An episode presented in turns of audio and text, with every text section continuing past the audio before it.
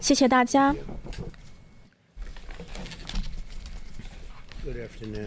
大家下午好，飓风沙利现在到了阿拉巴马州，还有佛罗里达州。它是一个编号二级的飓风，它带来了很大的雨量。我们有很多的 FEMA 急难队，还有海岸警卫队、国民警卫队都在第一线协助阿拉巴马州的居民。我们也都在跟地方政府、州政府合作。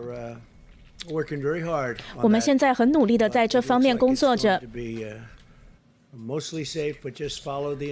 看来目前应该是安全的，不过大家一定要听从地方政府的指示。所以我要谢谢大家谢谢每一个人在这上面，在佛罗里达州努力的工作。他们在这方面是很擅长的，佛罗里达州也很知道要怎么应对这样子的事项。我都已经跟当地的州长联系过了，我们看到了他们很好的精神。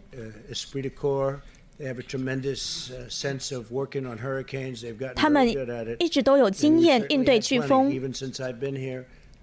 那的确是我上任之后有很多的飓风来袭。我们也会讲一下十十大联盟足球的事情。那最后呢我还要讲一下疫苗的分发。今天我们政府已经试出了详细的疫苗分发计划。就是说我们要把疫苗首先优先给疗养院的老人。我们的军队人员已经随时待命。会很快速的去分发这些疫苗我们也很快就会有疫苗了。是比其他人说的还要快速。To get the vaccine into the hands of American people, we're 我们要赶快把他们送到美国人的手中。American industry and 我们现在公司营合作也在最大的动员行动，Advanced vaccine distribution effort in American history. 是美国历史上最大、最大规模也最快速的疫苗分发行动。拜登之前一直说他们会有计划，不过他们之前在猪瘟上面做的如此的差劲，你看一下之前的记录，连负责人都说这是场灾难。我们已经准备好要分发疫苗，用安全也有效的方式。觉得我们在十月就可以开始分发了，十月的某个时段，可能会从十月中或者是十月中晚一点之后。只要是这个疫苗的试验通过了之后，我们就没有马上分发疫苗。我们要打击这个病毒，我们也制造所有需要的设备，也让 FDA 尽快的去通过。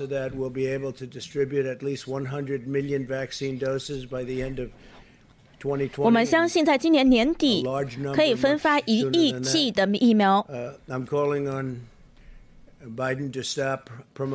我也呼吁拜登停止他的反疫苗的理论，这跟我们所做的事相违背的。如果他们今天在政府中工作的话，他如果今天是上任的话，他们就会知道说要保护生命，不能够这么做。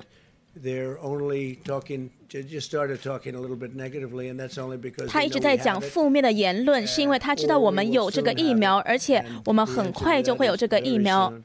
那我的答案是很快就会有。最近的案例的更新，你会觉得很有趣，因为我们的确诊率在所有的年龄群中都下降了，而且是第一次下降到百分之五以下。我们的确诊率。还有住院的病人，从七月中下降了百分之四十三。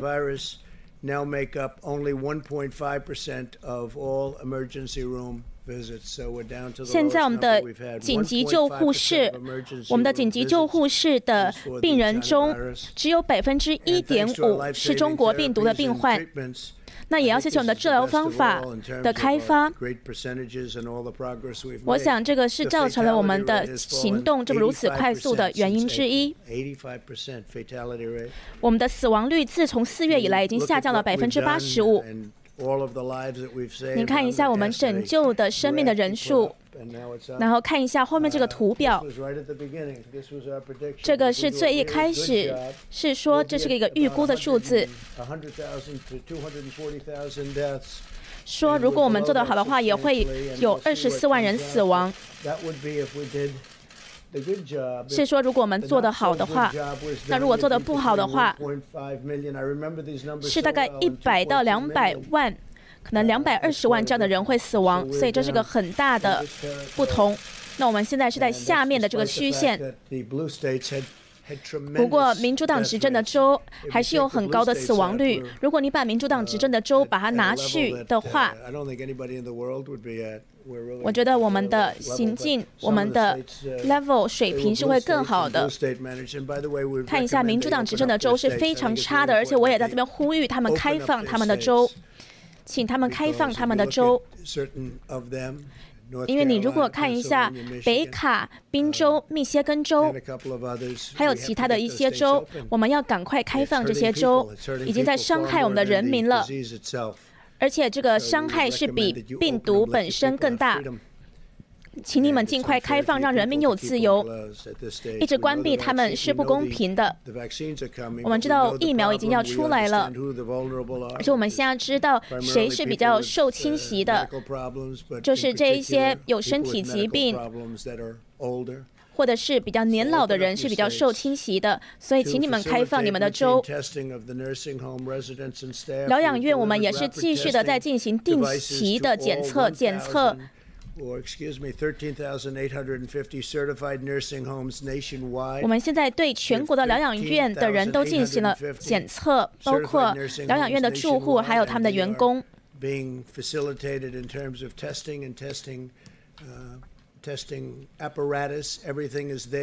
所有的测试的系统都已经搭建起来了。那还有昨天晚上我示范了一个新的测试，就是有两个这样的小小的木板。那可能这个木板中是很精细的，那它这个很快速也非常准确的测试。纸板，我们会这样分发几百万这样子的测试。世界上没有人的测试系统像我们那么好。我们是第一名的测试量最多的。印度的人口非常多，可是他们的测试还落后我们一千五百万。明天副总统彭斯也会宣布我们在疗养院中防疫的计划，是要保护我们的老年族群、我们的脆弱人口。我要恭喜十大联盟足球。他们终于要重返球场，我一直在跟他们进行着协通沟通，要谢谢他们的主席。之前是有一个伪造的言论在外面传，说我不想要足球开足球开放，但这个是拜登的竞选团队释放出的虚伪的言论。不过也让我马上的进行行行动，我打给他们的主席。那其实我也给他们很大的压力，因为他们没有原因、没有理由不回来。我也要感谢球员还有教练，他们都很想要赶快回球场。还有这一些大学生的父母，叫大联盟。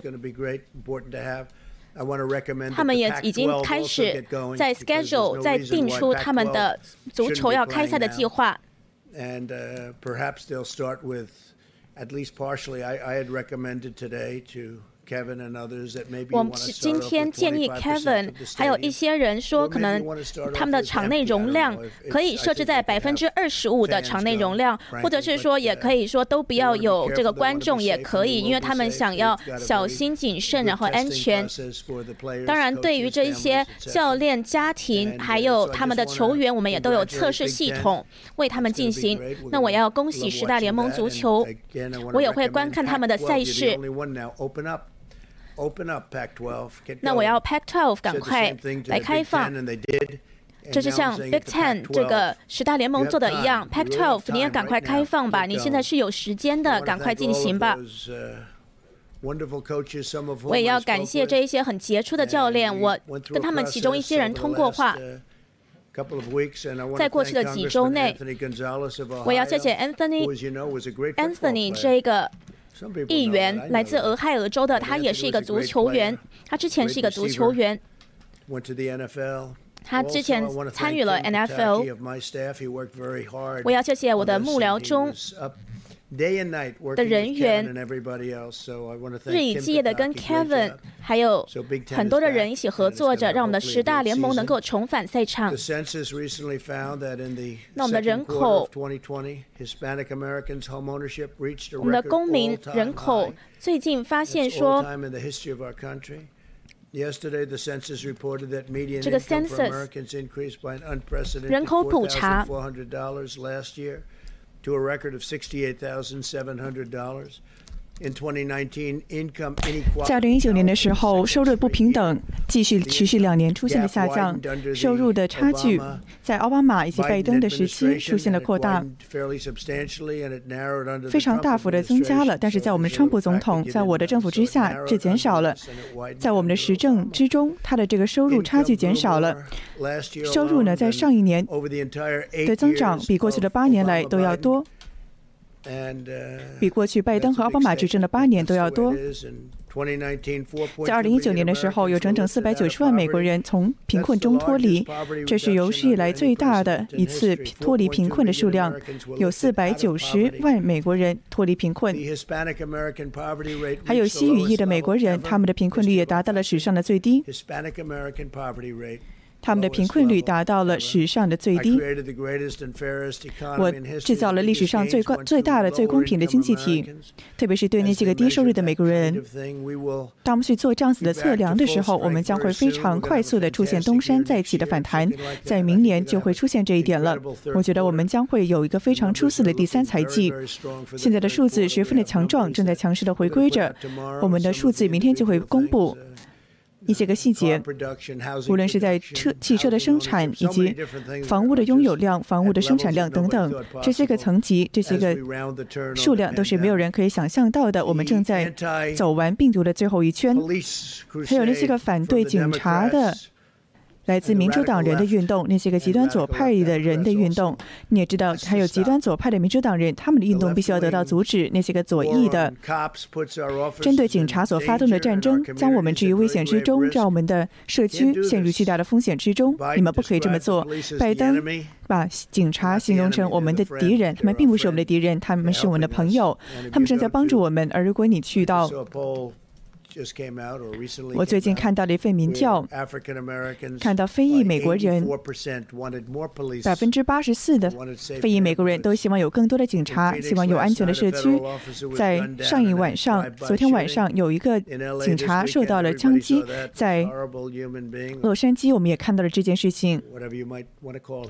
无论你如何叫这个这个人吧，这个枪手。警察们正在全力的去搜捕他，我们将会找到这个枪手。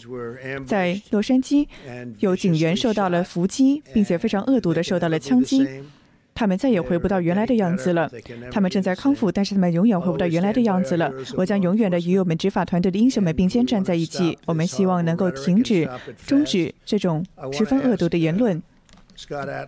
我希望 Scott Ellis 上来说几句话，因为我听到拜登今天也在说，说呢，哦，他想要一个分配的计划，说呢，我们的疫苗分配计划如何如何。那我们也做了好几件事情，我们将会很快的制造出疫苗，很快就会进行宣布，无论是这个月还是下个月。那这个时机、这个时间的快速是没有人所可以想象到的。我想要感谢。汉恩博士，哈恩博士，我们的整个的生产以及研发十分的快速，十分的安全。那当然了，安全第一，速度第二。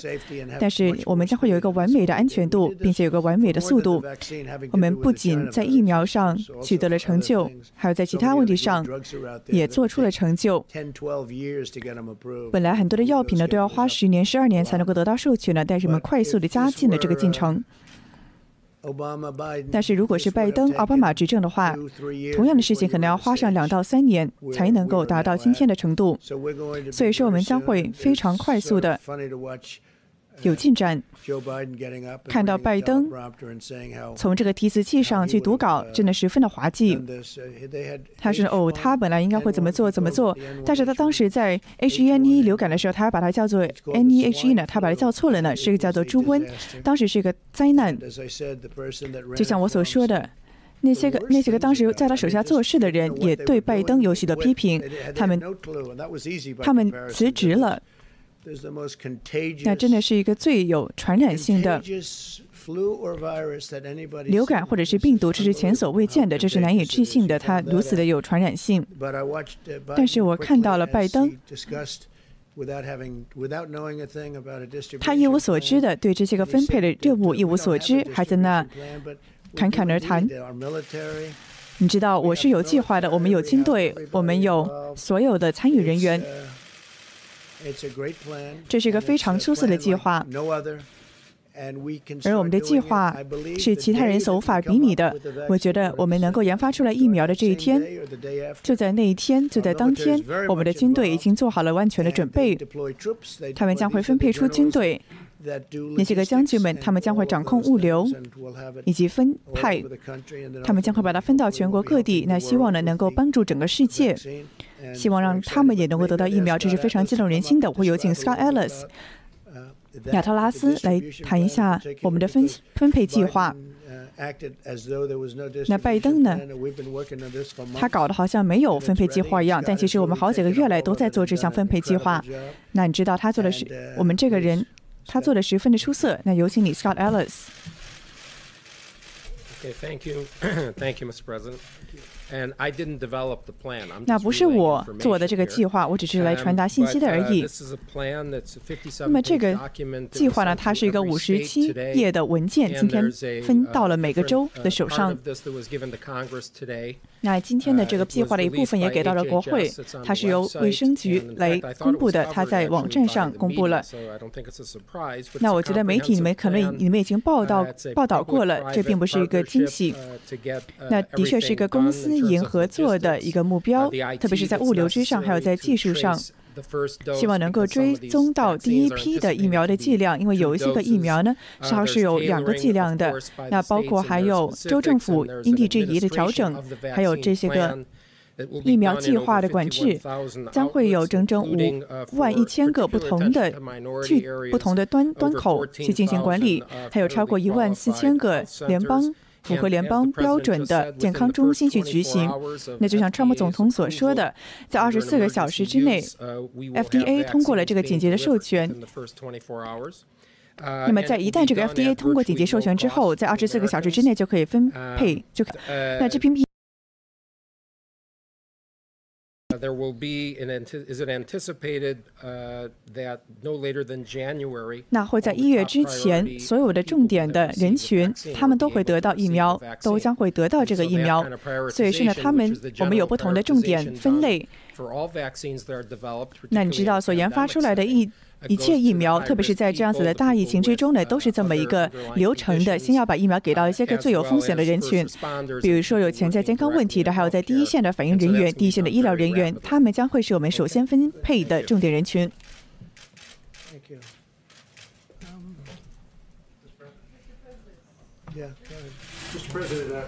记者提问：在今天稍早的时候，CDC 的局长 Refuge 他肯定了，看起来在十一月、十二月第一批的疫苗就可以分配出来了。但是你说呢？对大众来说，这个疫苗可能还。要等到明年的夏季，甚至明年的秋季早期才行。你觉得这你觉得这个有道理吗？他说并不是的，我觉得他这个说错了，这是一个错误的信息。我给他打了个电话，他没有告诉我。那我觉得他这个讯息呢，可能是搞错了，或者是说错了。不是的，我们已经马上的做好了准备。这个疫苗只要被宣布成功研发，或者在十月份就可以宣布，甚至在十月晚一点。那一旦我们研发出来之后，我们就做好了万全的准备。你知道，他们做着很大的商业风险，就花数十亿的美元去进行疫苗的生产和制造了，因为他们觉得他们对结果十分的抱有信心，他们很快就会宣布这个结果。我觉得 r e f u 他说的是不正确的信息。那我觉得他不是这个意思。当他这么说的时候，我觉得他可能是说的不太清楚。我可以告诉你，我都可以告诉你的，我们已经做好了准备。只要这个疫苗一旦研发出来，我们就做好了准备。我们将会马上来开始分配疫苗。一旦它研发出来之后，大部分的公众非常短时间之内就可以得到了，马上就可以给到大众了。我们并不是说哦，呃，六个月之后我才把把把它给到大众。不是的，不是的，我们马上就会给他给到这个大众了。我看到他的言论，我给他打个电话，说你什么意思啊？那我觉得他就是搞错了，他就是做了一个错事。我觉得他可能误解了当时的这个问题吧。那记者提问说：“如果你可以给个时间线的话，你觉得什么时候每一个美国人都可以得到疫苗呢？”我觉得将会是非常快。我觉得我们的分派的过程将会非常快速的展开。我可以告诉你，我们动用了我们的军队，我们有很多的将军在掌控着所有的物流分配。这些个士兵们都是非常出色、非常精锐的部队。那我们觉得呢，这是比任何的物流公司都要做得更加的出色。我们是希望能够马上的进行分配，只要我们得到了确认说这个疫苗没问题了，就进行分配。我觉得在这个疫苗上，我们将会取得巨大的成功。这个结果呢，将会十分的早就有，并且呢，十分的强壮。我们要保证它百分之一百的安全。你会保证公司也确认这一点。那 Scott，你觉得呢？那就像我所说的，那些个高重点的人群将会有一些个优优先权，将会在一月份之前就得到疫苗。那当然了，需要等到他授权通过。那我们的预期呢是有会有七亿剂量的，会有七亿剂量的疫苗。会被在明年的第一个财政季度之前就会被生产出来，也就是在明年三月左右。那有很多的公共健康专家了，他说要在冬季发生了，那到时你还要进行社交远离，你不可以一大群人排长龙，不可以在当时 H1N1 的当时这个流感一样，不可以像当时那样，一定要人们保持距离。那另外一个我的忧虑呢是这些个疫苗的储存，因为我们不知道。哪一些个疫苗才是最后的赢家？那他们可能没有足够的干冰去把它们在八十度以下储存，在负八十度以下储存。他说是的，我们谈论了这个疫苗的问题。那所有的冰箱，他们都已经就绪了，都已经就绪了。我们有个非常详细的计划，在几个月之前就开始计划了。你也可以在网上读下这份计划。是的，基本上这些个事情都不是问题。那如果人们知道怎么去买买零售商品的话，他们现在也可以保持社交远离嘛。所以说，他到时候去领疫苗的时候也是同样的道理。那川普说了，你不只有一个公司，你有强生，你有 Moderna，有 Pfizer。所以说呢，我觉得。会有不同的公司，会有很多的公司去共同的进行疫苗的分分派，他们都是世界级的好公司。记者提问说：“感谢你，川普总统，你是否会在这个甲骨文公司以及 TikTok 的收购案，你是否会签字同意呢？以及关于国家安全的忧虑是否解决了呢？”他说呢，他正在研究这个交易，他必须要百分之一百的消除我们国家安全的忧虑，并不是的，我还没有做好准备去签署这个东西，我要看到这个协议才行。特别是关于看到中国所做的事情，我们希望一定要有安全才行。我会告诉你的，明天早上他们就会就。我进行简报了，我到时候再会告诉你。那记者提问说：“那这笔钱会不会给到财政部呢？”说我们要再看一看。那非常棒的是呢，我发现你不可以这么做。那我说这怎么搞的？他们如果说想把一大笔钱给到政府的话，他们竟然不给这么做，因为。的确，从这个法律途径上来看呢是行不通的。就是他们愿意给政府一大笔钱，但是我们不给收这笔钱吗？怎么会这样呢？这多蠢呢！所以说呢，我们正在看这个问题了。你理解我说的是什么吧？你懂我说什么吧？我说呢，我希望这笔钱的一大部分都可以给到美国的政府，因为我这是我们让他们做的。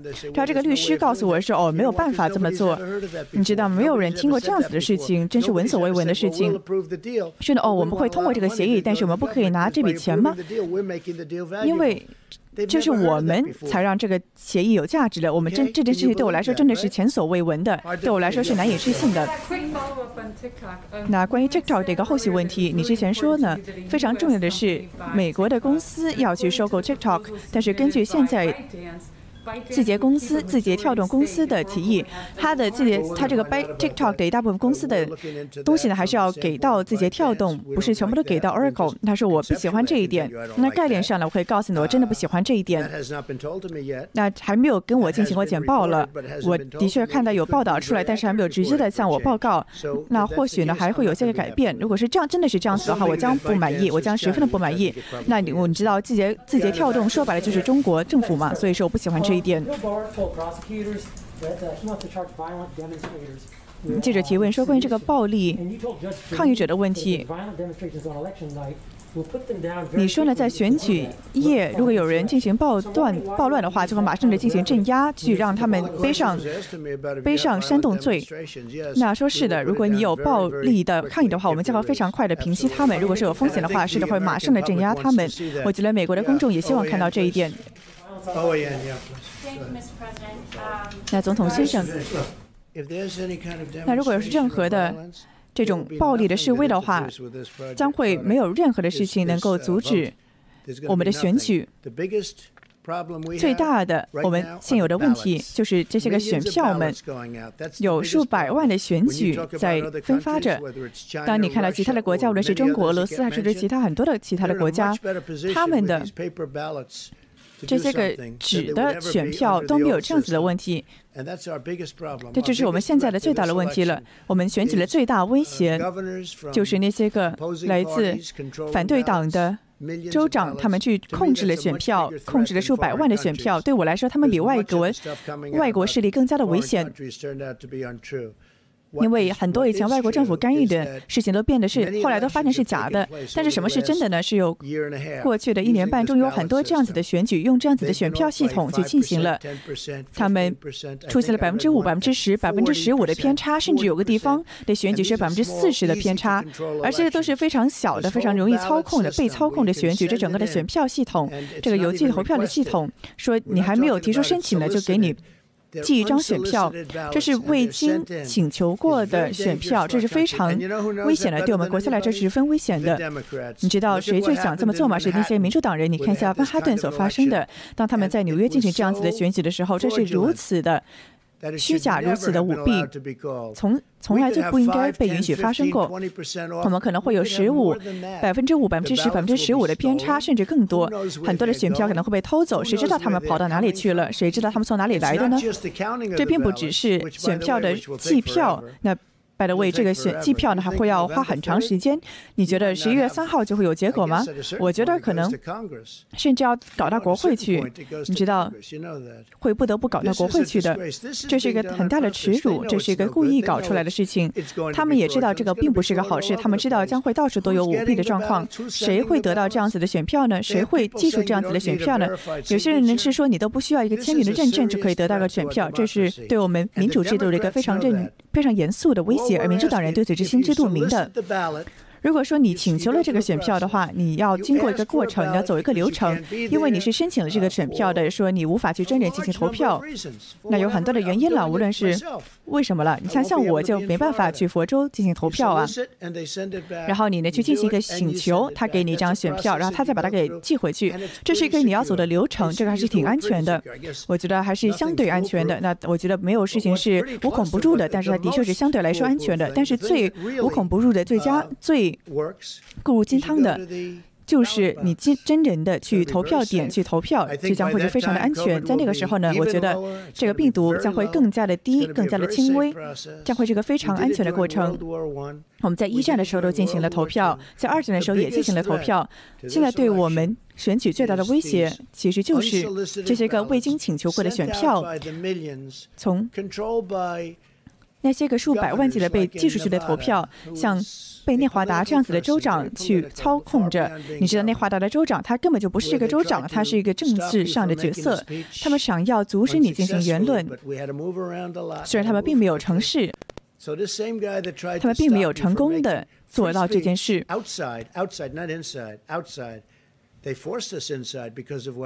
他们是在强迫这件事情。那这个人呢？他们正在操控选票。你看一下宾州，你看一下其他的地方，这是一个非常大的威胁。那看到中国的问题，看到俄罗斯，他们还说北韩，还说伊朗。那谁知道呢？谁谁搞得清楚呢？他们是说这些不同的地方在干预大选，他们可能会去制造虚假的选票，他可能会做出超乎你想象的事情。那民主党人他们对此心知肚明，他们知道这将会演变成一场灾难。你看一下发生的事情，你看一下已经发生的事情，在上一年的时候，在同样的事情上所发生的。糟糕的事情，在一个非常小的环境之下，在选票不多的地方之上，不是说有五千多万的选票，不是说五千到八千万的选票。只有，就算只有一点点的选票数量，也有很多的舞弊的状况。这这个选票无影无踪了，不见了。还有些个虚假的签名，没有签名的选票。那在内华达州呢，他们都不想要去核实他们的签签名，这是一个巨大的羞辱。那在宾州呢，这是搞到了法院那里了。在内华达州，在宾州都是这样子的，甚至搞到联邦法庭那儿了。那我是希望呢，他们能够。在宾州那里做同样的事情，那他们之所以要关闭这样子投票点呢，是要因为政治的考量、政治的动机。他们在大选过后就马上希望开放了，他们想要我们的数字，但是我们现在的数字呢是十分的出色的，无论是州开不开放。但是我们有个非常大的法律上的胜利，就在三天之前，一个联邦的法官告诉了他们。说要开放你们的州，你们的关闭是违反宪法的，这是在宾州的状况。那关于现在的这些个未经请求过的选票，就会是一个大案子了。我们将会持续的观察这个事态的发展。好的，请 O A N 来提问。记者说，中国共产党现在在用新疆的一些劳工。那你的政府之前是限制制裁了来自新疆的出口产品。那请问你要怎么回应中国共产党的发言人说新疆并没有强制劳动这样子的现象？那请问你会怎么样去制止这样子的强制劳工？川普说我们在这上面立场是非常强硬的，我们在接下来的两三天之后也会有正确的简报出来，而且我们会马上的采取行动。记者提问：我想要问一下世卫组织。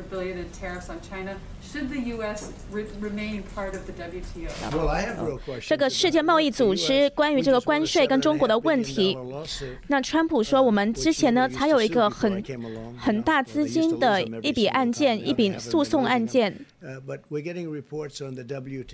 那我们现在也在取得世界贸易组织的报告，是不好的。其实世界贸易组织一直对我们都不好。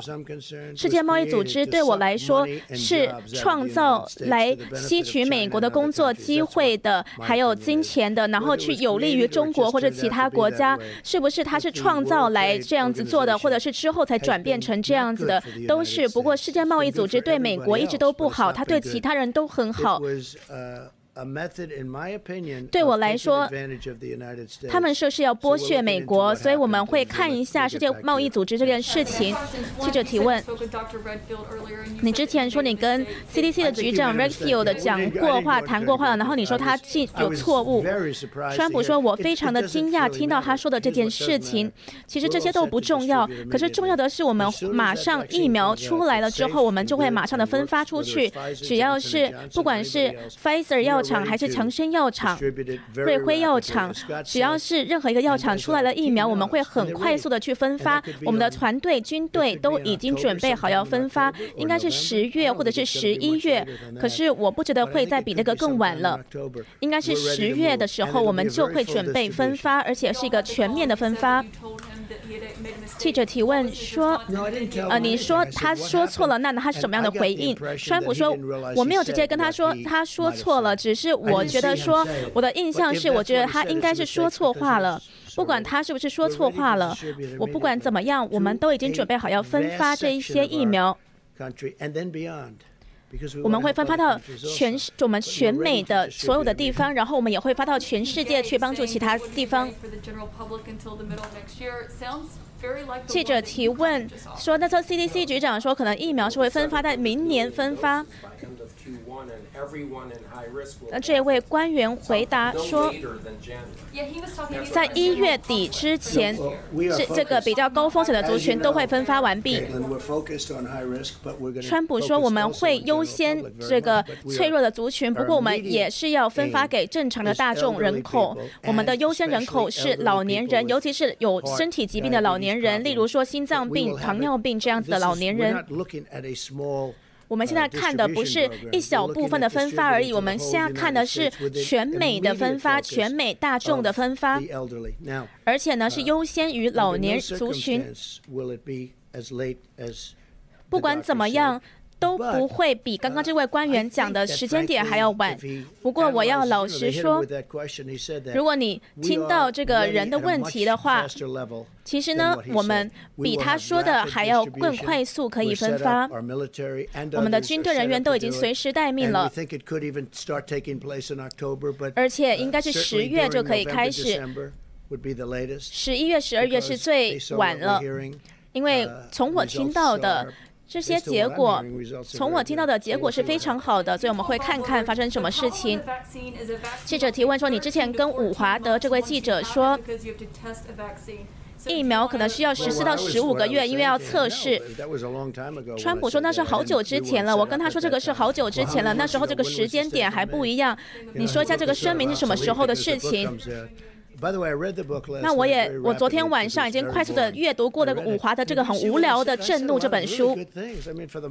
那其实他讲很多我的好事情，大部分是讲好事情的。我在这本书中也讲很多好事情，不过人们都喜欢曲解我的意思。那我讲的好的事情，例如说中东的事情，他也没有去写。他还把它扭曲了，他有点把它转弯，一百八十度转弯了。那我会说，我是尊重媒体在这方面的，就是说。我们昨天跟在中东跟以色列还有两个很好的国家，中东和两个很好的国家，尤其是阿联酋达成的协议，大部分人都是称赞我们的。阿联酋是个战士的国家，这个领导人是非常受尊重的战士。如果你看一下，还有巴林跟以色列达成协议，我可以跟你说，还有四到五个国家是想要加入这个和平协议。昨天晚，昨天我跟两个国家已经谈过了，另外两个国家谈过了。那我觉得说，的确在中东没有人被射杀，没有人死亡，就可以达成这样子的和平协议。我一直都说，中东大概是全世界最血腥的一个地区了，可是不需要这样子的。我们做的最差的决定就是去中东，因为呢，好多人死亡了。on both sides. 那我看到有很恐怖的事情，之前的政策是非常恐怖的。我们现在要以不同的方向去对待它。那我会说，我们现在跟最少另外五个国家正在沟通中。我想最终巴勒斯坦也会加入进来的。你知道，我很久之前就开始停止对巴勒斯坦的资助，因为他们对我们国家讲很多不好的言论。他们我们之前给他们七亿多美元，然后他们一直对我们国家有攻击性的言论，所以我就停止资助他们了。不过他们还是从其他的国家获得这样子的资助。那现在一些很有钱的国家，他们都想要加入和平协议中。您可能在之后的一段时间就会看到了，例如沙地阿拉伯可能会加入这个协议。这是我的感觉，我基于知识的一个感觉，还有我之前跟他们的国王的一些言论谈论，我觉得沙地阿拉伯会加入协议中，最终中东会获得和平。之前从来没有人觉得可以做到，或者以这个方式做到。我是在中东跟很多聪明的人谈话，他说你永远都没有办法达成，永远都没有办法达成那边的和平。现在他们都告诉我说，从来没有人想象你有办法达到。他们都本来是说你应该要先跟巴勒斯巴勒斯坦做协议。那其他国家可能都是有一点疑虑，如果巴勒斯坦不先加入协议的话，结果他们是错了。我们这一些很伟大的代表，他们三十五年来一直都在做这件事情，他们都告诉我应该要怎么做，不过他们都失败了。他们可能在 Clinton、Bush。奥巴马的政府中任职过这些很有杰出的人，他们都告诉我怎么做，可是我说他们错了。那我想我最终是对的。当你看到这些国家在这个很短的时间内都会加入这个和平协议，例如说你看到巴林，还有阿联酋。我现在可以想到五个国家很快都会加入和平协议。这个五个国家之后会有更多国家想要加入。你知道我们是想要撤出中东的，我想要我们的军队回来，我想要停止这个无休止的战争。我要说，如果我们当时。没有从伊朗核协议中退出的话，这个很恐怖、很愚笨的协议。奥巴马是在政府在这上面花了很多钱，十八亿美元的现金给出去。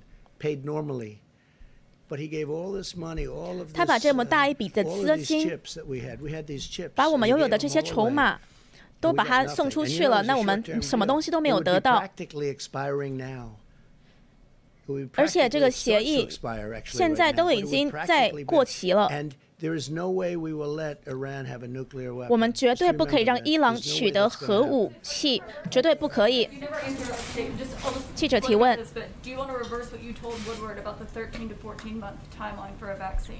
你跟伍德华说十三到十五个月的疫苗的时间，你现在想要收回这样的言论吗？川普说。这就是这样子，我们因为我们在这个疫情出现之后，行动非常的快速，我也从来没有想象到我们有办法一这么快速出来疫苗，因为我们也让 FDA 去通过快速的通过这些事情。还有，你看一下瑞辉药厂，它还有强生药厂，它都是全世界最好的药厂。他们在在这个疫苗中做非常快速的疫苗上面的测试，他们现在已经在第三阶段临床试验了。你会看到很多很了不起的事情。当我讲像这样子的声明的时候，那个已经老旧了。我那时候说这样子的声明的时候，我不知道说我们可以这么快速的去制造。不过呢，我接着呢就做了 FDA 减掉条条规规快速通过这样子的行动。那时候十三到十五个月都是被视为比较快了，可是我们现在更快，而且过去的政府也做不到这样子的快速。如果是奥巴马政府的话，你可能两年半到三年都不会有疫苗出来。不过我们呢是几个月中就有疫苗出来了。记者提问：我可以问一下你的疫情的经济刺激法案？你会接受国会提出来的议案吗？川普说，有一些共和党人不接受，不过呢，我应该是可以的。我是喜欢更多的数字，我想要看到人们有钱入口袋，因为这不是他们的错，这是中国的错。有些人说你不应该这么说，这是不友善的。不过的确就是中国的错，所以我的确想要看到更多的资金涌入这个经济刺激。法案，所以他们还在协商。我也是听到佩洛西说，他绝对不会离开，直到我们达成协议。但的确是很谢谢他这么努力，我的确跟他同意，我同意他这么做。我们应该要达成协议，因为人们需要取得帮助，而且尽快的取得帮助。我觉得是快要发生了。的确是大家要解决问题，这一群人，国会的一群人，你们都认识这些人，我也都认识这些人。他们有左派有右派，不过他们现在一起进行了这个协商。的确是他们在建议很多很良好的事情。记者说：“那你不同意的呢？”川普说：“我不同意的，我们可以再去协商。”不过在过去的几周，的确是有一些进展。记者说：“你会为这个提案背书吗？”川普说：“不是这个提案，可是我们已经快要达成协议了。我的确是同意说要更大笔的资金来送到美国人的手中，因为他们真的没有必要被中国这样子给攻击。中国不让这个病毒在自己的国家蔓延，可是却让这个病毒跑到我们的国家，还有跑到欧洲一百八十八个不同的国家。”记者提问：CDC 局长他今天也做了声明，关于这个口罩，他是说，的确是这个口罩比疫苗更有效，可能保护美国人。那你那么在乎疫苗，你为什么不想要去支持戴口罩，呼吁每个美国人都戴口罩？如果这个比疫苗更有效的话，也可以帮助学校开开放。川普说口罩绝对不会比疫苗更有效。那这个呢，我也跟他说过了，这个是两件事情，我跟他讲的其中之一。那如果你问他的话，他可能会说他不懂你的问题，因为我也问他，就是两个问题，一个另外其中一个问题就是口罩的问题。那我昨天也跟 George 一起在一起，我很享受跟他的时光。很多人都说这个 ABC 的餐后这个秀是还不错的。不过他们常常断章取义，把我讲话讲到一半都把它卡掉。还有这个口罩的问题，我是要说，大家应该要去绅士的、去细心的对待这个口罩的使用，因为我看到很多的餐馆的服务人员，他们一直用手指碰他们的口罩，然后又去端菜出来。所以我看到口罩上面有很多的问题。疫苗的确是比口罩还要更有效的。如果我们有疫苗的话，而且呢，再加上你现在看到我们的数字数据都已经在越来越低了。这些都是经过审核的数据。不过，我不觉得口罩比疫苗更有效。疫口罩可能有点效吧，可是很多人呢，一开始都不喜欢这个口罩的概念。例如，福西博士一开始也不喜欢口罩。那我是相信两边的言论。例如说，我今天打给了这个 Redfield。局长的事情，那他是说，我觉得我可能是回答错了，或者是说我 understood 就是理解错了这个问题。他可能也不知太不太了解这个分发的流程，因为他在这方面不是这么的介入。那至于口罩方面，我觉得疫苗应该会比口罩更有利的。因为大家没有正确的使用口罩。不过你看一下我们的数据。你看，我们做得好的话，那是二十四万人死亡。我当然说，一个死亡就是太多了，不该发生的。不过呢，他现在说我们的死亡率如果做得比较好，大概二十四万，跟先前的一两百万的预估比起来的话。记者提问说，现在我们的测试，我们的案件在下降，就是因为口罩的帮助。川普说，我的确。对，我去医院哪里也我也都会戴口罩。川普说，我每天都在进行测试。例如说，就拜拜登，他好像很喜欢戴口罩，可能是他不想露脸吧。他都喜欢离大家很远。你看他旁边都没有人，而且他也都没有任何的这个人群在他附近。为什么他还要戴口罩？他没有理由戴口罩。我每天都测试，我旁边的人也都测试。人家来椭圆办公室的时候，不管他们怎么样，还是领导人都要进行测试。所以我是在一个不同的立场说话。那如果我不是在这样子的状况中的话，我可能会更长的戴口罩。可是当然，我如果我去医院的话，一定要戴口罩的话，不只是为了我，也是为了别人。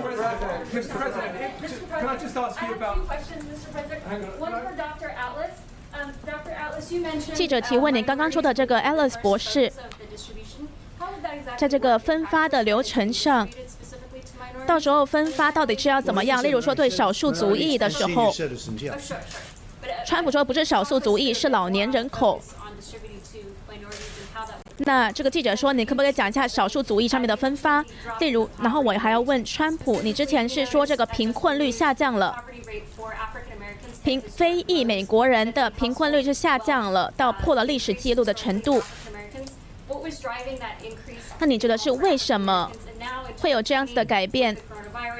那例如二零二零疫情来了之后，你要你第二任期你要怎么去改进这件事情？川普说：“我感激你的提问。那的确，我们每一个人都看到的贫困率的下降，尤其是非裔美国人，这个数据的确是准确的，因为非裔美国人的族群，这个黑人族群。” the best employment numbers that we've ever had, both employment and unemployment, depending on how you want to define it. 它的这个失业率是最低的，然后雇佣率是最好的。Employment in the country ever, almost 160 million people. We've never been close to that. 我们现在有大概一亿六千万的美国人在工作着。 六个月前，我们的状态的确是很好的。非裔美国人、西语裔美国人，他们都有最好的数字，不管是失业率或是雇佣率。好的，谢谢你的问题。那 Scott，你要不要回答一下他刚刚的问题？那我要澄清一下，我刚才说的第一波的重点人群，他们是高风险的人群，还有那些个前线的医疗工作人员。但是我要重新的重申一下。在这个疫苗呢，有有很多不同的分发点，以及有超过一万四千个联邦政府合格的健康中心能够把疫苗分配给低收入的地区。所以说呢，这是我要强调的一点。以及呢，我们也在重点的关注到，在黑人历史大学的测试，我们也在最终化这项提案。我们知道，他们有在一些个种族群体之中呢，是有更多的风险的。那有一些个媒体呢，在专门的制造恐慌；有一些人呢，在专门制造打疫苗的恐慌。那的确不可以保证所有都是安全呐，或者什么都不能完全有效啊，等等。这样子的行为是十分的令人感到愤怒的，这是一个非常大的对公共政策的公共领导力的一个。羞辱，你知道这些个人，他们高风险的人群是应该要得到疫苗的，所以是呢，我鼓励所有人，当我们有个安全有效的疫苗的时候，你们应该要去打这个疫苗。那川普说呢？他们是发现了说哦，在一个非常重要的日子，也就是十一月三号之前，他一听到这个之前要有选举、要有疫苗的时候，这几个民主党人就要开始去攻击这个疫苗了，他们就开始去打击病毒了。其实他跟这个病毒本身是没有什么瓜葛的，都是这个虚假信息的宣传。那比如说呢，关于足球，他们都要打广告；关于我也要打广告。那因为是我让足球重返赛场的，我一直在反对他们。我不让他们取消的。那现在终于时代联盟的球赛要回归了。那更糟糕的是呢，民主党人还做了一个完全虚假的广告，完全是编起来的一个三流的杂志。那他这个老大呢，在这个杂志的这个老大呢，他是克林顿还有奥巴马的朋友，所以他做了一个非常虚假的报道。完全是编出来的。这个故事很简单了，他们是开始打击这个病毒。一听到这个病毒可这个，他们一听到这个疫苗可能会在大选前出炉这个消息之后，他们开始打击这个疫苗了。那已经做好了，这个疫苗已经做好了广泛分发的准准备了。那当然了，我们是重点关注老年人。那我还要说的是，那些个历史性的黑人大学。在我的建议之下，因为他们的确是有过一些很严峻的问题，所以说我们在那里是做着更大、更大规模的、更精确的测试。有很好的提示，但是你看一下我们在测试上所采取的成所取得的成就，看到我们所投入的技术还有数量，我觉得真的是很出色。我们将很快的将会超过一亿个测试了。那表现出来是什么呢？当然就会有更多的病例了。你没有做这么多的测试的话，当然就不会有这么多的病例了。你看看其他没有做这么多测试的国家，他们就没有这么多的病例。但是我们为我们的测试数据而感到自豪。我们正在做着非常大量的测试。特别是在这个历史性的黑人大学之中，那这是我所做出的建议，我也觉得呢这是一个非常好的建议。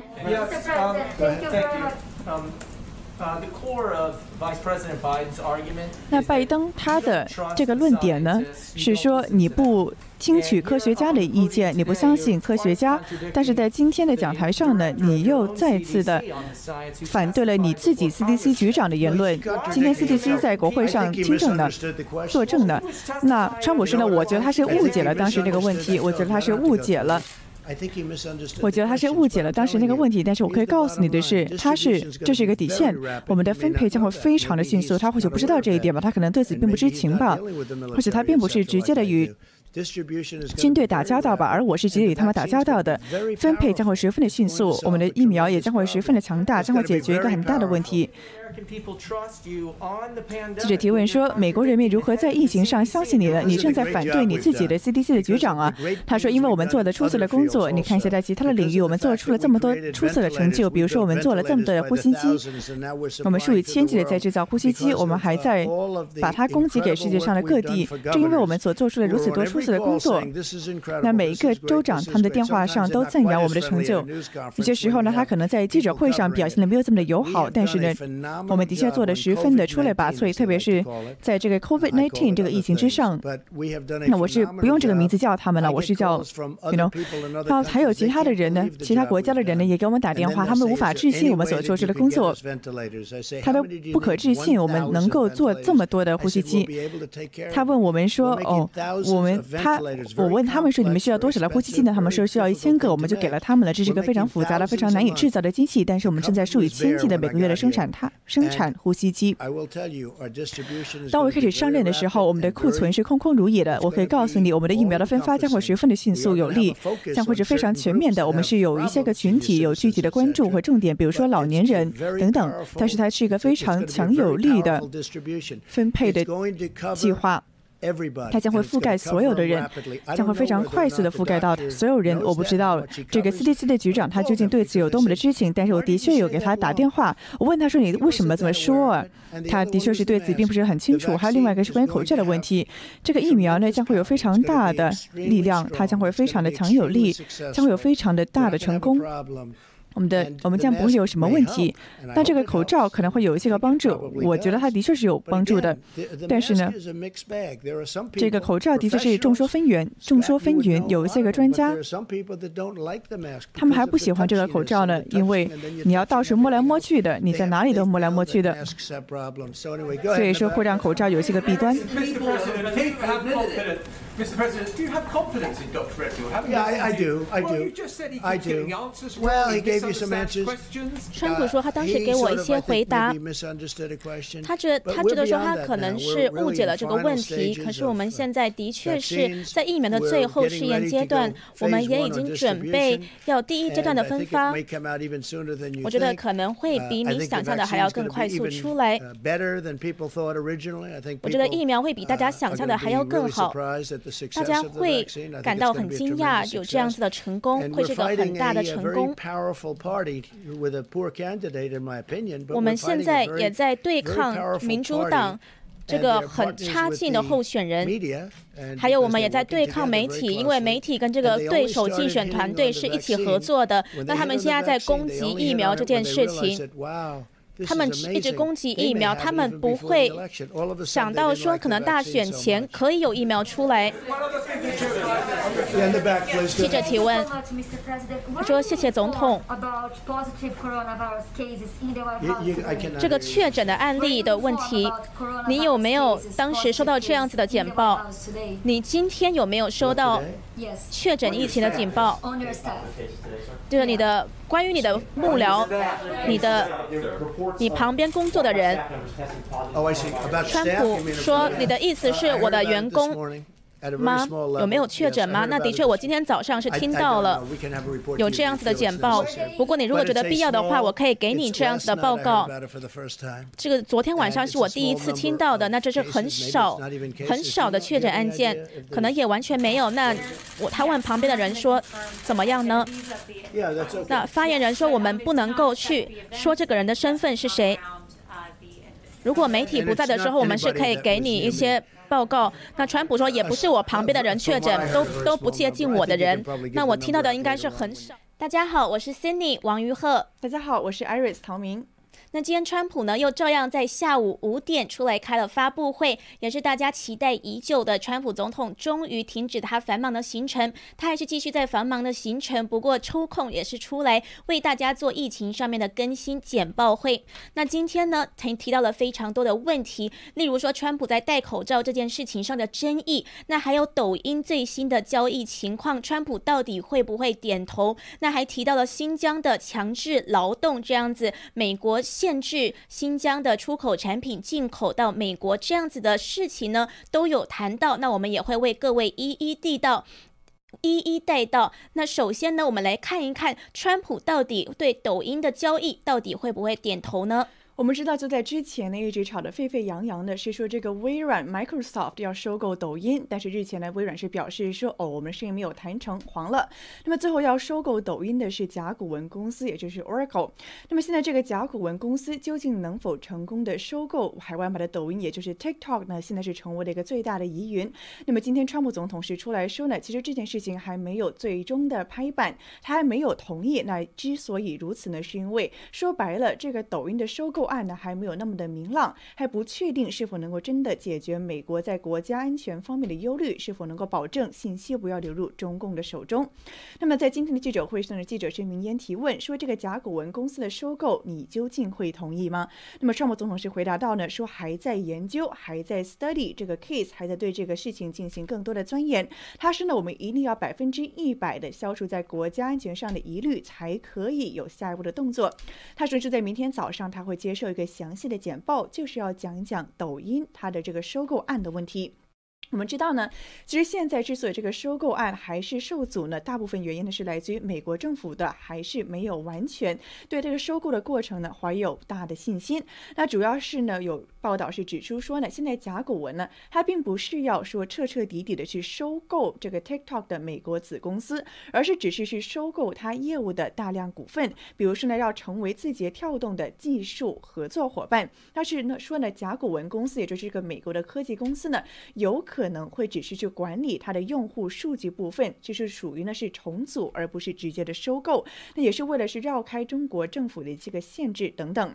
还说呢，这个新的 TikTok 的新组建的实体呢，说白了还是会由字节跳动，也就是 ByteDance 去实施管理，而且字节跳动呢还要保留它对这个算法的控制权。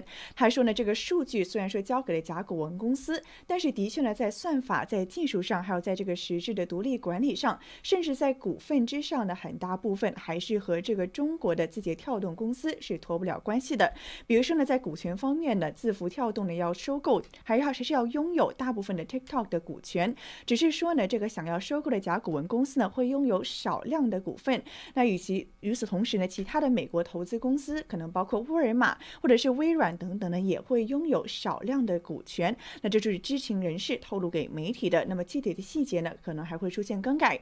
那么今天川普总统也是在说，说呢这一点让他非常的不满意。说白了，就是这个。TikTok 的背后大老板还是字节跳动，这件事情呢是让他不满的，因为他说呢，你说白了，字节跳动就是中国，就是中共政府，他对此呢是表示不可以接受。那也就是说呢，甲骨文只会成为 TikTok 在美国业务的一个可信赖的技术提供商，但是 TikTok 的美国业务仍然跟字节跳动的关系仍然会存在。所以记者呢今天是提问说，这样子甲骨文并购 TikTok 的计划并没有达到川普总统最一开始要求完全收购该公司在美国业务的条件。那川普是说，我一点都不喜欢这一点。不过我现在呢还没有听取简报，明天早上才会听取。简报，那我现在只看到报道出来而已。可是如果真的是这样子的话，我不会满意的。明天早上呢，我才会听细节。那他也说了，这个字节跳动公司呢，说白了就是中国共产党，就是中国政府在操控的。所以如果这个关系依然存在的，话他说我一点都不喜欢这一点。那从他今天的言论看起来，似乎是如果真的是这样子的话，川普总统对这个交易案就不会点头同意通过了。那另外呢，我们看到川普总统其实之前呢，在说这个抖音的交易案的时候呢，他就有说，其美国政府应该要分一杯羹，也就是在这个交易案中，财务部应该要收一笔钱。可是呢，从甲骨文的并购提议，并没有包含向美国政府支付费用的交易条件。那今天被问到这个问题的时候，川普也说了，他问了法律的团队，结果发现从法律的途径上，竟然不能够这么做。他说，就算这个抖抖音愿意付这笔钱，我们也不能收，因为没有这样子的法律途径。那川普呢，是把这个大骂了一番。他说，怎么会这样子呢？他觉得说是美国政府通过的，那美国政府就应该要分一杯羹，为什么不能分一杯羹呢？所以今天呢，我们看到在抖音上面的确是有很多的议题。那川普呢，今天也都一一给予了回答，也大概之后知道了之后的进展大概是会怎么样子。因为我们知道呢，川普总统他是在八月六日就签署了这个行政令，要在四十五天内禁止 TikTok 在美国的云印，除非在此之前 TikTok 出售给被美国政府所信任的一个技术提供商。那在这个期限之前呢，甲骨文周一的确就证实了。他已经跟 TikTok 在中国的母公司字节跳动达成了交易，在甲骨文之前竞争的微软呢，也证实说现在呢不会收购 TikTok 在美国资产的出价。所以呢，这个就是今天最近看到这个关于抖音收购案的很多的问题。那川普今天呢也表明了他的立场，当然呢他是说一定要百分之百消除国防安全的疑虑，他才会对这样子的交易案点头。的确看到了美中现在的角力呢，是除了在商业上，还来到了信息技术上。那么抖音无疑是成为了这场角力的最大焦点。那么除此之外呢，今天还提到的一个关于中国的话题呢，就是关于中共政府对新疆的人权迫害。那么是有记者提问呢，说最近美国政府呢是频频祭出大的制裁去针对新疆的公司，说呢是违反了人权，所以说呢不会再给他们出口的这样子的权利。所以说呢，今天的记者是提问说呢，中共的外交部最近是对此做出回。应说我们在新疆没没有违反人权，说新疆没有强制劳动。问川普对此有什么看法？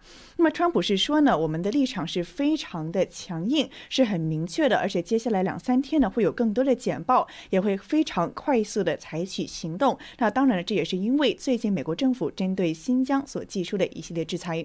国土安全部十四日就宣布，由于中国在新疆地区的强迫劳动等等人权侵犯的问题，所以美国会禁止从中国新新疆省进口棉花、法制品、电脑零件，还有部分纺织品这样子的物件。那国土安全部代理副部长古希纳利他也说，这个是现代奴隶制度，相关商品如果进入美国供应链，不利于美国企业和劳工，而且也不符合美国的价值观。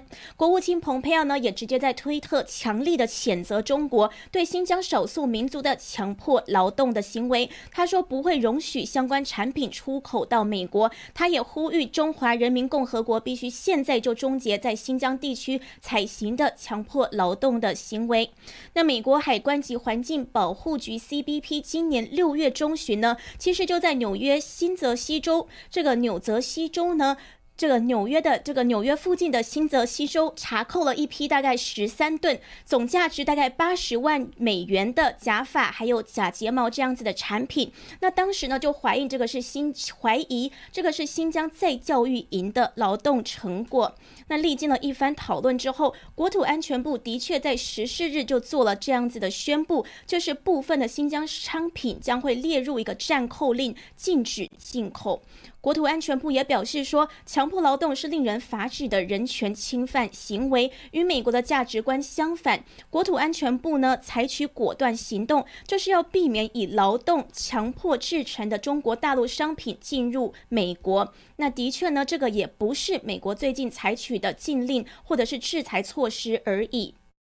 那的确呢，我们看到，在今年的稍早开始呢，就已经在一直针对新疆寄出制裁了。包括在七月九日的时候呢，美国的国务院就宣布要加大针对新疆的制裁。那么当时是直接的制裁了当时新疆的这个自治区党委书记，就是陈全国等等的中共高官。那么在七月二十日的时候呢，又发表了新一波的这个出口管制的黑名单，是直接去制裁侵害香港、侵害新疆人权以及强迫劳动的整整十一家个人还有中国企业。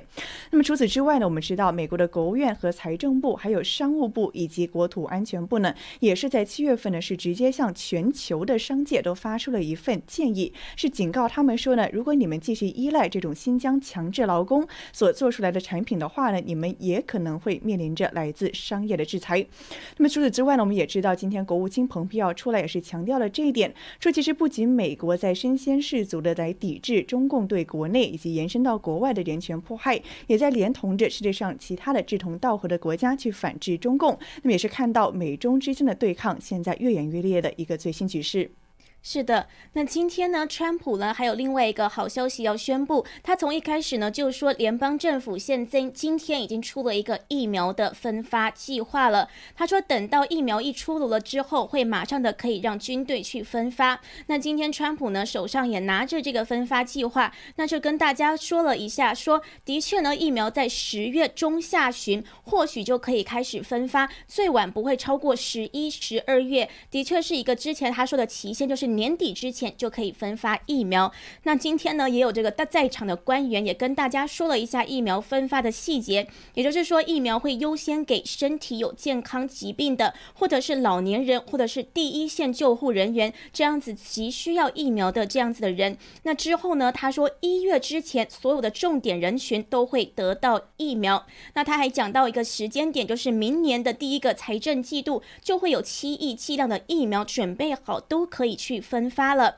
那今天呢，这个川普呢也是一直在澄清，之前 CDC 的局长呢是告诉了媒体说，这个疫苗可能到明年秋季才会出来，或是才可以去分发等等的问题。那川普呢是说，这个可能是 CDC 的局长他听错问题，理解错误，或者是他讲错了。他说他已经打电话给 CDC 的局长去请他澄清这件事情了。那另外一个呢，他说要 CDC 局长澄清的点呢，就是说这个口罩可能会。会比疫苗更有效这样子的事情，他说呢，CDC 局长呢，他那时候也是问他说，怎么会这样子说呢？那他川普也是坚持说他可能是理解问题理解错了，或者是讲错了。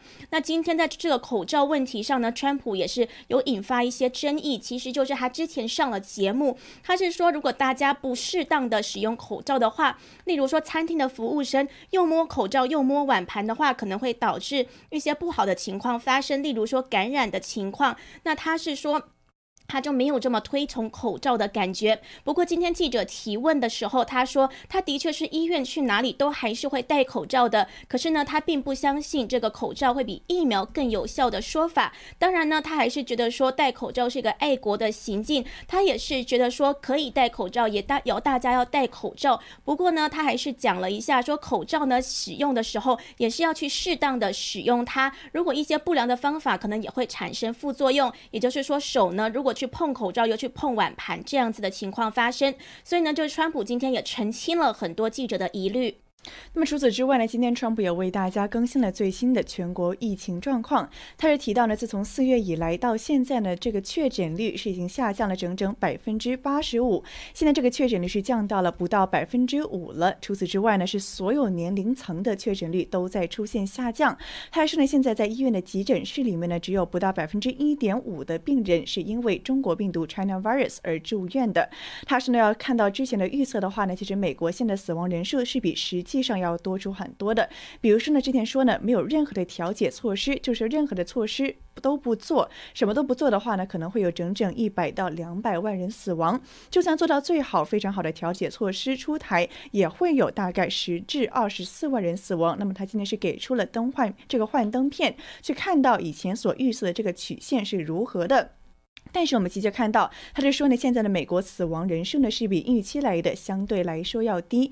那么最新的美国死亡数字呢是在十九万六千。那么川普总统说呢，之所以可以把它控制到比预期要少，是因为他团队的出色工作成果，包括在测试上、在呼吸机的生产上、在全国的疫情调解上都是有作为的。那么除此之外呢，在逐渐开放的同时，最引人注目的就是这个经济援助刺激法案究竟下文如何了。我们知道呢，就从这个国会休会开始呢，这个两党之间是一直都没有达成协议，是关于这个经济刺激法案究竟要拨多少钱，拨钱给谁，都是一些个仍然在悬而未定的议案。那么在今天的川普总统是松了松口，我们知道原来这个争议呢是说，民主党人呢要给很多钱，共和党人觉得民主党人太挥霍了，说一味的给钱呢只会让人消极怠工，不愿意出来工作。那么今天川普总统呢是放了一下话，他说呢，我是觉得可以在这个。经济刺激法案上呢，给多一点钱。他说呢，毕竟这笔钱呢，还是会回到美国人的口袋里的。那么他今天呢是谈到说呢，这个他是同意给到更多的钱去给到经济刺激法案，是因为呢要马上的达成协议。现在的人们都非常紧需的要得到帮助，不可以一拖再拖了。今天他也发一条推文说呢，是民主党人。They they are heartless，没有心，那说白了就是没心没肺的意思。说呢，他们不想把帮助呢给到最有需要的每个人手中，也不想把这些个急需急需资金的人呢为他们提供资金。他提到了这个瘟疫，说白了是来自于中国，并不是这些个失业的每个人的错。他今天的记者会上也是反复的强调，说呢这个罪魁祸首、始作俑者都是中国，没有别人。他说，正是因为中国把这个病毒呢散发出来，才让它蔓延到了全世界一百八十八个国家，也造成了包括美国在内的众多国家的经济还有人的生命财产上的损伤。所以说呢，追根结底，川普总统无论是他从一直坚持的 China virus 中国病毒这个叫法上，还是从他今天反复强调的是中国的错上，都还是立场不变，说这场整场的大瘟还是在中国政府的责任之上。是的，他又像往常一样的说，为什么中国政府控管了这个病毒在他们的国家之内蔓延，可是却让病毒蔓延到了美国、欧洲，还有全世界一百八十八个国家？这个一百八十八的数字呢，相信观众也都已经耳熟能详了，就是川普政府一直在说的，中共政府这样子隐瞒疫情，导致疫情散播到了一百八十八个国家，让一百八十八个国家受苦受难。这个就是川普一直在强调的。那他当然呢，对于中中共的立场也一直都是那么的强硬。那之后呢？美国对于中打击中共还会有怎么样子的措施出台？我们也都会实时为大家关注。好的，以上就是今天这一场川普总统出来召开记者会的主要内容。感谢大家的收看，我们下次直播再会。谢谢大家，我们下一次直播再见。